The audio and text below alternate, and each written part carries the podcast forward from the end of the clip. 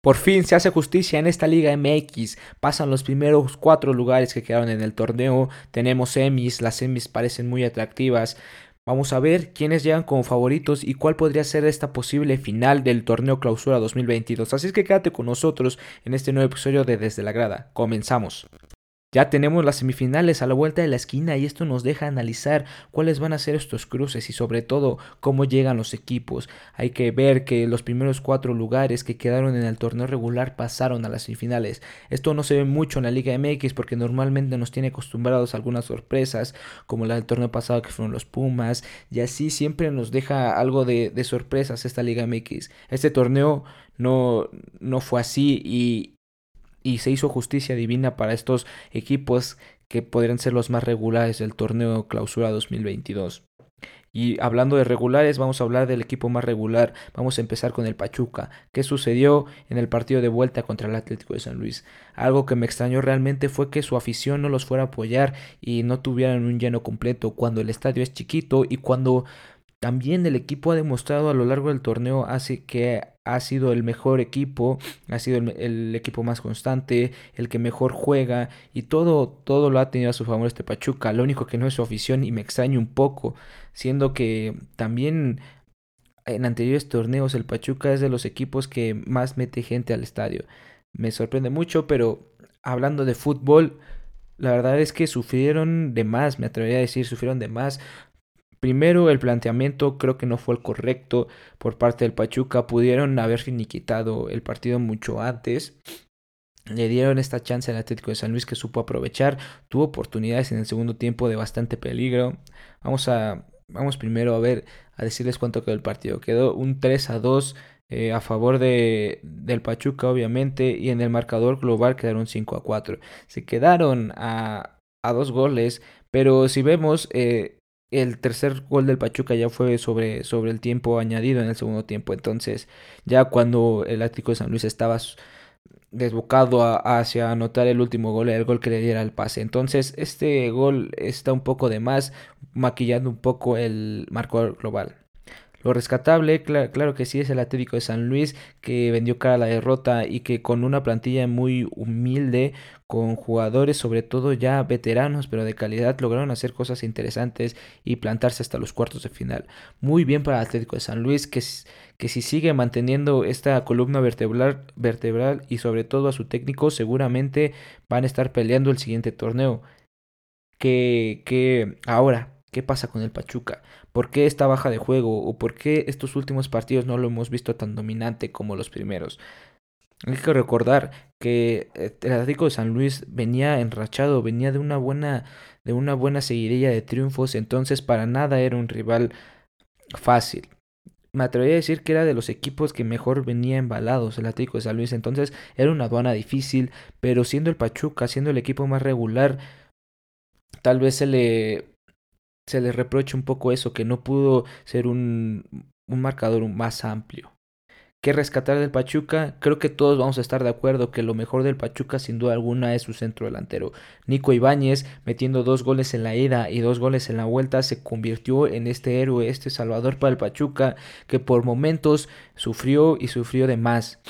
El planteamiento, como ya les dije, no fue el adecuado en el primer tiempo, en el segundo tiempo supieron reponerse, y, prueba de esto es que Nico Ibáñez hasta está teniendo una liguilla muy buena, un torneo espectacular y creo que o es, es bien sabido que en la liguilla tienes que llegar en el mejor momento de tus jugadores y cuando tu goleador, tu jugador estrella está en su mejor momento, nada que reprocharle y esto es un plus muy importante para el Pachuca que se va a enfrentar a, la, a el América y que sin lugar a duda va a necesitar mucho de, su, de su delantero porque adelante va a tener defensas centrales bastante buenos y sobre todo un portero que está en un buen momento como es Guillermo Ochoa. Entonces Nico Ibáñez con la, con la puntería recién recién recién calibrada va, va, a tener va a tener una aduana difícil pero yo creo que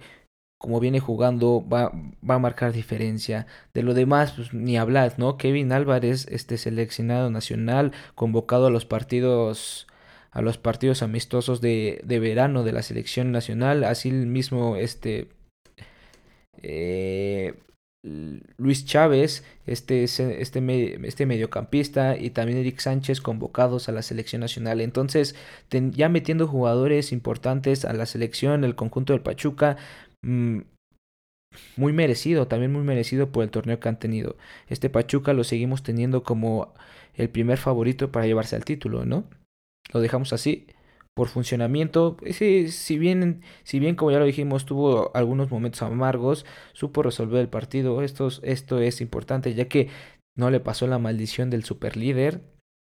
Sigue, sigue en pie por este, por este torneo. Entonces lo vamos a dejar como, como primer favorito para llevarse el título. ¿Quién es el segundo?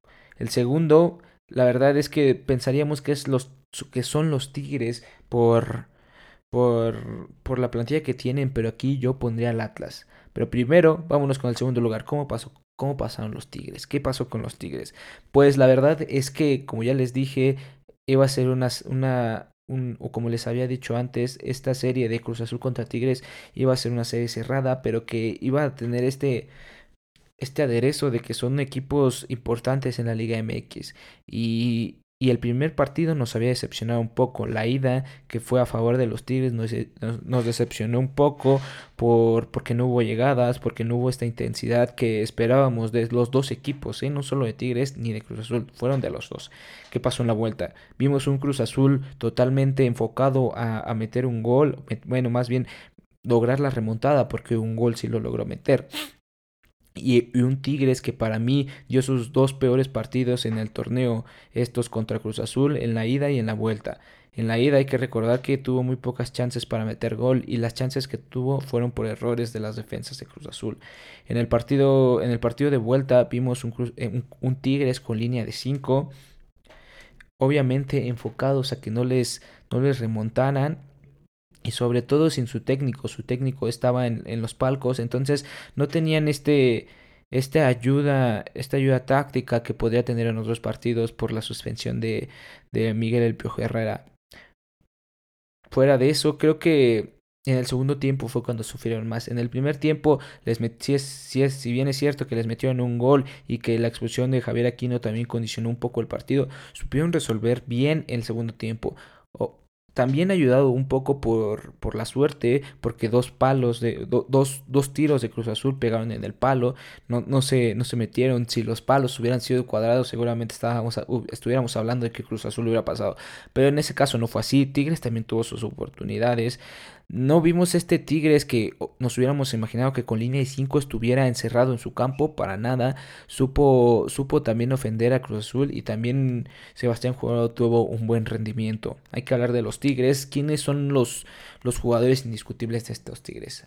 Empezando por André Pierre Guignac y Nahuel Guzmán, creo que fueron piezas clave para que estuvieran en estas semis. Nahuel Guzmán con dos desviadas importantes o una más que otra y André Pierre Guignac este, teniendo este liderazgo y, y buscando las chances para, para, para marcar goles. Esta vez contra Cruz Azul no tuvo, no tuvo tal vez su mejor de las series en liguilla, pero se vio un Guiñac que viene, por cierto, regresando de lesión, viene bien, poco a poco retomando este ritmo que tenía en este torneo. Me gusta, me gusta mucho el medio campo que tiene los Tigres y creo que aquí hay una injusticia para la selección mexicana y es que a Juan Pablo Vigón prácticamente lo tienen borrado de las listas para convocarlo y es una pena porque realmente es de los mediocampistas mexicanos que mejor han jugado en este torneo y en los torneos pasados desde que estaba con Pumas está teniendo torneos impresionantes y duele ver que un jugador de jerarquía y tan importante como lo es Juan Pablo Vigón no esté seleccionado porque Bigón con Rafael Carioca en la contención ah, son, una, son una belleza, son, son un motor que, que sirve o que, que, que trabaja de a la perfección, ¿eh? Cuando no es uno, es otro, roban balones como no tienen idea, los dos reparten el juego, crean, crean, tienen, crean oportunidades de peligro, me gusta mucho, también acompañados por Jesús Dueñas, que también es un, veterano ya, pero aún así sigue teniendo este buen fútbol que se le ha caracterizado en toda su, en toda su carrera. el único punto este, malo de estos Tigres fue el hecho de que Javier Aquino lo hayan expulsado por un una patada. La verdad es que sí se merecía la expulsión, pero está haciendo un buen torneo también Javier Aquino. Estos dos carrileros que, pues como ya nos tiene acostumbrados Miguel Herrera, ¿no? Juega con su línea de 5 engañosa, porque uno pensaría que normalmente es para defenderse y contraatacar. Pues en este caso los dos carrileros están muy adelantados y, y con y los dos carrileros son de muy buena técnica individual, así es que te sirven como para también llegar a línea de fondo, hacer un desborde y meter centros que tienen pies muy o, tienen estos meten muy buenos servicios. En la delantera aquí tenemos a Charlie, si no es Charlie es este el Diente y Luis Quiñones. Luis Quiñones para mí fue el mejor de Tigres en este partido, estuvo desbordando a diestra y siniestra a Juan Escobar, que no es, que no es nadie, no es, no es este, alguien que, que apenas haya empezado su, su carrera o, sea un desconocido. Hay que recordar que Juan Escobar es el goleador y para mí el mejor lateral, lateral derecho de la Liga MX teniendo este, esta ida y vuelta a Juan Escobar y sobre todo teniendo este físico y buenas coberturas defensivas, Luis Quiñones hizo lo que quiso con él pudo, tal vez le faltó este último pase de gol para André Pierguignac Charlie, le faltó este, este último pase para, para sentenciar la eliminatoria desde mucho antes, porque supieron por dónde atacar al Cruz Azul. Me, me gustó, me, gustó esto de, de, los Tigres, que no se encerraran tanto y que también ofendieran para también no solo, no solo dejarle la carga al Cruz Azul, que pues no, no pudo hacer la nada, ¿no? Y que no era mucho realmente. Entonces estos Tigres vienen bien. Tal vez ya vimos sus dos mejores, sus dos peores partidos en lo que va del torneo. No, no pueden caer más bajo estos Tigres, no pueden jugar peor. Ahora yo creo que viene todo para arriba. Tiene una aduana difícil porque es el Atlas.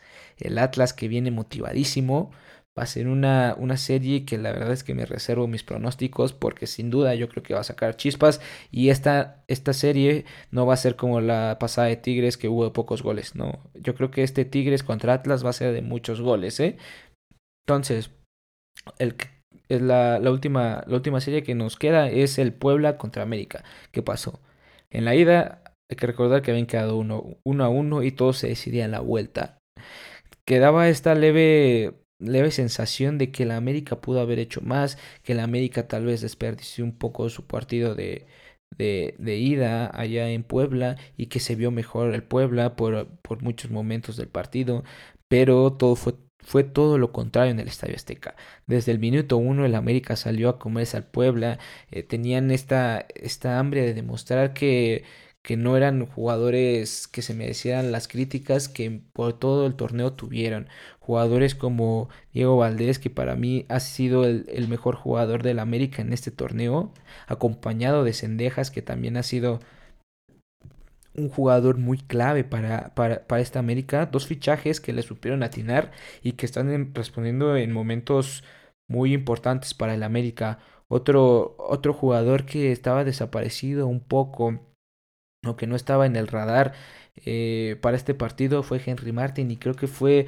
una pieza clave para esta América, teniendo un centro delantero referente que, que sepas que es un 9, que, que ahí está incomodando a los defensas centrales, tú puedes preocuparte por desbordar, puedes preocuparte como Diego Valdés, Endejas y, y, Roger Martínez, que también tuvo una serie espectacular y nada más no marcó, pero generó oportunidades de peligro muy importantes, ¿no? Entonces, Roger, Diego y Cendejas ya no tuvieron esta, tal vez esta, eh, esta tarea también de marcar goles porque ya tenían un centro delantero como referencia, ya podían crear más juego, asistir de pelotas, poder este, atacar a los espacios que, que los defensas centrales cuando estaban ocupados con Henry, ahí atacar esos espacios. Y creo que esto esto fue de vital importancia para el América que tuvo un partidazo y que sí, obviamente hubo polémicas, hay mucha polémica acerca del penal repetido y acerca de tal vez la posible expulsión de, de Alex Sendejas, ¿no? Que por cierto, si hablamos de injusticias en las sobre Juan Pablo Vigón, hay que también hay que también hablar de la injusticia que se le está haciendo a Sendejas, teniendo una gran participación en el América, teniendo un torneo realmente brillante, después de mitad de torneo ha sido de los jugadores más regulares mexicanos en la Liga MX no está convocado, está borrado prácticamente del, de, la, de la lista de la selección mexicana y la verdad es que se complica ya bastante que lo lleguen a llamar para poder asistir al Mundial, ¿no? Que es lo que todos los jugadores quieren asistir al Mundial. Entonces se ve un poco difícil que teniendo un gran nivel en el América no lo, no lo tomen en cuenta y es una gran injusticia para estos jugadores mexicanos que están teniendo un buen rendimiento en la Liga MX, ¿no? No, no se desperdician talentos, ¿no? La selección no está como para desperdiciar talentos. Pero bueno, ya después hablaremos de la selección y sus convocatorias. Ahora queda hablar del América. ¿Qué pasó en el penal, este, el famoso penal repetido? Si estaba adelantado como, como para repetir un penal, la verdad es que al 70% de la gente que se le pregunta esto seguramente te dirán que no. Pero de que hay pruebas suficientes para que se repita el penal, claro que sí, y creo que es por eso. Lo que nos deja un poco con este sabor de injusticia para el Puebla es el hecho de que en muchas ocasiones no se va a revisar el VAR este tipo de jugadas y cómo es posible que siendo el América que tiene un, un antecedente llamémosle de, de decisiones un poco extrañas a nivel arbitral se le marque, ahora sí se vaya al bar y se marque este tipo de jugadas. Cuando en el primer tiempo muchos, y, me incluyo, para mí la patada de Cendejas era de expulsión porque no va al tobillo, va, va como si fuera una plancha. Entonces queda, queda esta sensación de, de injusticia para el Puebla, ¿no? Que cayó como las grandes, sin lugar a duda. Nicolás Larcamón supo cómo caer, al final terminan metiendo un gol que ya no les alcanza, pero caen con la cara en alto. Si, si nos vamos a lo del cómo fue la, esta serie y quién fue el mejor alrededor de los 180 minutos, creo que sí eh, el América fue mejor. No, no digamos que fue su, muy superior, pero sí fue, fue mejor que el Puebla y esto creo que nos deja un poco aliviados el hecho de que pasaron los que mejor jugaron. ¿Pasó el, que mejor jugó en el partido, en la serie de Pachuca contra Atlético de San Luis? Sí. ¿Pasó el que mejor jugó en la serie de, de Tigres contra Cruz Azul? Sí. ¿Pasó el mejor en esta, en esta serie de Puebla contra América? Sí. Y vamos con la última. Con la última que tenía mucho, mucho salseo ahí. El clásico tapatío. ¿Qué pasaba? Por una parte, el campeón llegaba como favoritos, sí, pero con esta incertidumbre de cómo llegaban las chivas. Me estaban vendiendo las chivas como estas gloriosas y poderosas chivas de Chava Reyes, ¿no? Cuando la verdad es que se enfrentaron a un equipo bueno y ya no supieron resolver las cosas. En el partido de ida fue superior, fue, fue superior el Atlas. El gol que marcan las chivas también tiene ahí su, su duda arbitral por el hecho de que pues, se pudo haber marcado un fuera de lugar, ¿no? Que al final sí tuvieron sus, sus opciones de peligro, eh, las chivas, pero genera esta, esta sensación de que el Atlas fue mejor en esos primeros 90 minutos. En los siguientes 90 minutos también hay polémica por el hecho de que este Chará, Chalá, sí, Chalá, este jugador del Atlas eh, debió haber sido expulsado en el primer tiempo al minuto 30 y esto podía haber cambiado prácticamente todas las todo, el panorama del partido, ¿no? Y vamos a ver cómo se paró este Atlas porque interesa mucho. También con línea de 5. Todos lo, estamos, nos están acostumbrando a jugar con línea de 5. Lo hizo Tigres, lo hizo Puebla y ahora también lo hizo el Atlas. Con Emanuel Aguilera, con Nervo y con Luis Reyes como estos tres centrales, después acompañados por, estos carrileros, uno más defensivo y otro más al ataque. Abella en este caso es el defensivo y Chalá es el ofensivo. Hay que recordar que Chalá hay una polémica ahí porque pudo haber sido expulsado desde el minuto 30, entonces ah, queda... Si sí es o no, la verdad es que es complicado, es complicado. Para mí posiblemente lo debieron haber expulsado y, pudo haber cambiado el panorama, ¿no? Pero después en el medio campo que nos ofreció el equipo de Diego Coca, pues con, el, con, con Edgar Saldívar, con Aldo Rocha y con Jeremy Márquez. La verdad es que estos, estos tres medio, mediocampistas son, son auténticos perros de presa, ¿eh? La verdad es que te muerden en todo el campo. Aldo Rocha, siendo el más veterano de estos tres mediocampistas, es el que parece que más joven es en el campo, ¿no? Porque te corre los 90 minutos. El... y creo que el medianito o el malito de estos tres mediocampistas sí debería ser este Edgar Saldívar, ¿no? Y, adelante que te ofrece el Atlas. Estoy fascinado cómo ataca el Atlas y sobre todo con la velocidad y con la precisión que atacan, porque es difícil ya atacar a velocidad si no tienes precisión. Ahora cuando se combinan estas dos es prácticamente imposible pararlos. Con Julito Furch, que, que es el que organiza y, y no es tanto veloz. Pero si tienes a Quiñones y a Chalá como auténticas flechas para para atacar a las Chivas y si vemos que las Chivas tenían ahí un, un boquete prácticamente porque este ah, este jugador, el Chapito Sánchez, no está en sus mejores momentos de, de, la temporada y tal vez de su carrera. Por ahí se metieron y hicieron lo que quisieron, ¿no? Por esa banda. ¿Qué, qué, qué pasó con las Chivas? Tenían que ganar este partido y tenían que ganar por dos goles.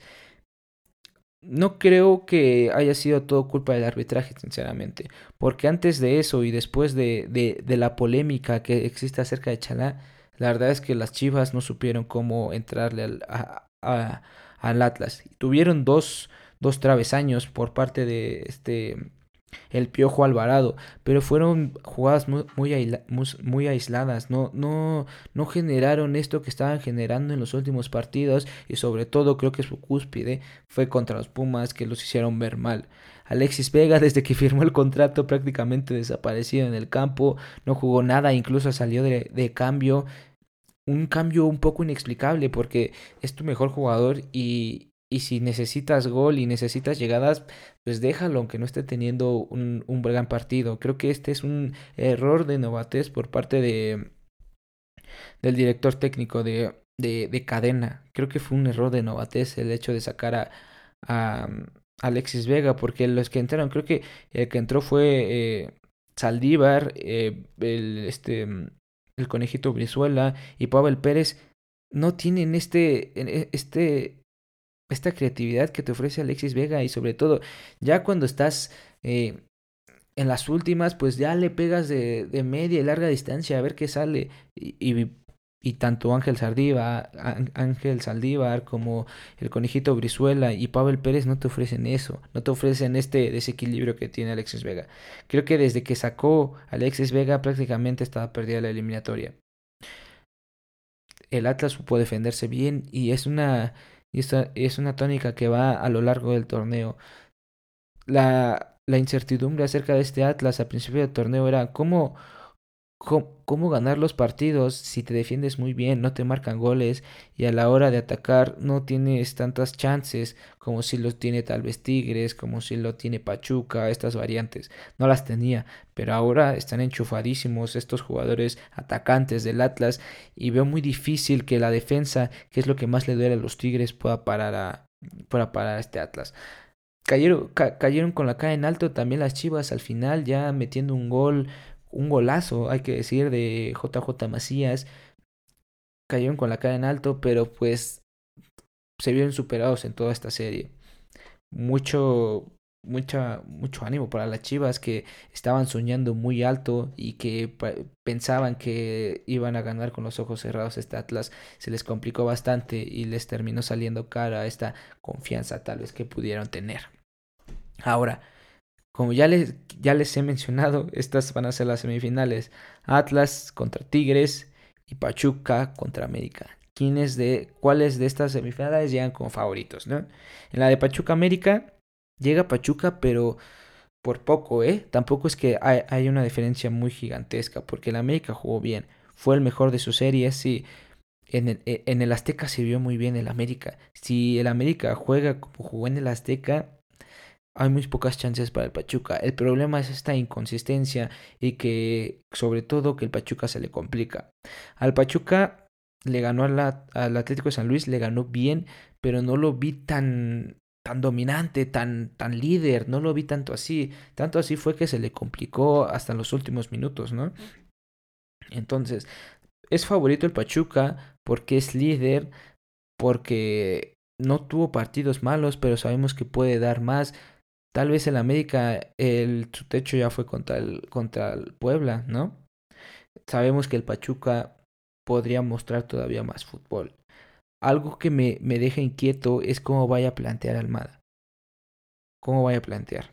Porque eh, hemos, es bien sabido que Almada juega muy bien los torneos regulares, lo vimos con Santo, pero en la liguilla empieza a especular un poco y por ahí es cuando le, le empiezan a sacar resultados en la liguilla. Ojalá no pase esto porque el Pachuca tiene todo para ser campeón, ¿no? Ahora, el América, ¿qué tiene que hacer el América?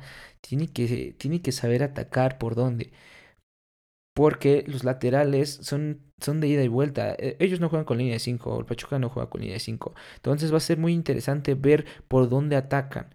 Los laterales, como ya les dije, es complicado que dejes a, eh, colgado a este...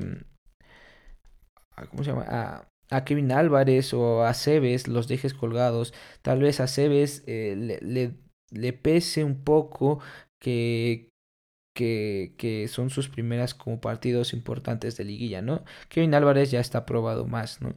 Ya tiene un recorrido más, más longevo que Aceves. Entonces, en ese sentido, por ahí podrían atacar al jovencito, ¿no? El América. ¿Cómo puede atacar este, este, este Pachuca al América? Interesante porque los dos, los dos equipos creo que han sabido cómo atacar en las bandas. Su juego central no es tan bueno como podría ser el de el de mm, el del Atlas o, el, el de los Tigres, ¿no? No tienen bueno, tal vez en este caso el Pachuca sí tenga un 9 matón y, y el América no, y por ahí puede venir este eh, esta desventaja que tienen. Henry jugó bien, pero no, no se compara el nivel que tiene Henry en estos momentos con el de Nico Ibáñez. Nico Ibáñez creo que está haciendo diferencia y creo que podría llegar a pesarle un poco esto al América a la hora de resolver eh, la serie. Vamos a. ¿Y ahora qué va a pasar con el Atlas contra Tigres? ¿Cuáles son las, con las, las áreas de oportunidad para que uno gane sobre el otro, no? Por un lado, los Tigres van a tener este. Los, el regreso de jugadores importantes. El primero, creo que es el más importante, el de Florenzo Bueno. Este torneo fue clave, fue clave para la adaptación de Tabuen al, al fútbol mexicano. Tuvo bastantes momentos Obviamente no fue este jugador este que todavía se espera, creo que le falta adaptarse un poco más, pero ya nos empezó a dar chispazos de que puede ser, podría llegar a ser un jugador importante para estos Tigres. Va a regresar Tabuin, también va a regresar el Diente. Entonces aquí tiene tiene un, un dilema el Piojo Herrera, si dejar a, Char, a, Chachagol o, o, meter al Diente López. Los dos son excelentes jugadores y creo que nada más sería por ver cómo atacar mejor al Atlas. El, el, los Tigres tienen un ataque impresionante. Si no es uno, es otro. Si no está Win, es este Quiñones. Si no es Quiñones, es Charlie. Si no es Charlie, es Guiñac. Si no es Guiñac, es el diente. En fin, tienen un sinfín de oportunidades para hacer daño. ¿Qué pasa por el otro lado? El Atlas sí tiene menos, menos, menos alternativas para hacer daño, pero en este momento vienen mejor los delanteros del Atlas que los de Tigres. También es un poco por el hecho de que el planteamiento haya sido diferente por un equipo y por el otro en los partidos de vuelta. Pero el hecho es de que el Atlas, los delanteros del Atlas llegan en el mejor momento. hay que recordar que lo que más le duele a los Tigres es la defensa. No han sabido cómo resolver este, este problema en la defensa central si bien ha, ha estado Guido eh, en momentos claves en este en esta, este partido de vuelta, creo que Guido fue uno de los jugadores claves también. Guayala, el este Changulo están teniendo buenos partidos. Son más el Stitch, que es un jugador polivalente, te juega como central, te juega como lateral. Eh, la, la, baja de aquí no puede llegar a ser importante también porque pierdes ese carrilero extremo, volante, que te ofrece mucho al ataque. Y Portero, ¿quién es su mejor quién es mejor portero? ¿Nahuel Guzmán o Camilo Vargas? La verdad es que aquí ya es cuestión de gustos. Los dos son porterazos y podría ser fácilmente eh, top 2 de los mejores porteros en la Liga Mexicana, ¿no? Entonces, llega, llega como favorito el Atlas, claro que sí, por cómo viene motivado, por haber ganado a las Chivas en su casa, en su estadio, eh, haber eliminado a su archirrival, todo eso te motiva mucho y, en liguilla necesitas de todo para que logres ser campeón. Los Tigres vienen con ese con esa molestia de haber empatado, pero pasado, pero no haber convencido. Tal vez es, hasta este momento Tigres es el rival más débil de esta liguilla. Entonces, vamos a ver cómo, cómo se juega, ¿no? El primer partido va a ser en el Estadio Jalisco, la de vuelta se va a jugar en el Volcán, pero vimos que se lancienta o que le, le gusta más a los Tigres, juegan mejor los Tigres de visita que de, de local. Entonces, está muy pareja, está muy pareja, están muy parejas las semifinales. Creo que hace mucho tiempo no veíamos unas semifinales tan parejas con equipos que jugaran muy bien al fútbol, como son estos cuatro equipos. ¿Quién, cuál, sería la final? ¿Cuál, es, ¿Cuál es la final que más que, que se podría llegar a dar, no? Yo creo que va a ser Pachuca contra Atlas. Veo una serie más pareja el Pachuca contra América que el Atlas contra Tigres. Entonces, estoy seguro o, casi seguro de que el Atlas pasa. El otro no me quedo tan seguro. Yo creo que ahí sí, sí va a ser un poco más disputada. Hay que recordar que el Pachuca tiene cierta hegemonía hacia el América en instancias finales, en liguillas e incluso finales, ¿no? Entonces tiene cierta hegemonía. Si me dijeran qué pasa, cuál sería la final, Pachuca contra Atlas creo que sería una buena final, creo que sería una merecida final y como campeón hoy en día veo al Atlas como campeón, es el equipo que mejor juega, que más me gustó como jugó, en sus partidos de cuartos de final, venció un equipo que venía bien bien enrachado, venían motivados, eso no es fácil de hacer y creo que el Atlas lo resolvió bien, así es que esto es todo por este episodio, se alargó mucho, vamos ya a siguiente episodio. Vamos a hablar de cómo se, cómo se, cómo se jugaron las, las semifinales de ida y ver qué, qué va a pasar en las de vuelta. Así es que quédense con nosotros, síganos escuchando, ya saben, por favor, denle like, comenten y suscríbanse. La verdad es que nos ayudaría muchísimo y gracias por escucharnos. Nos vemos en la siguiente. Bye.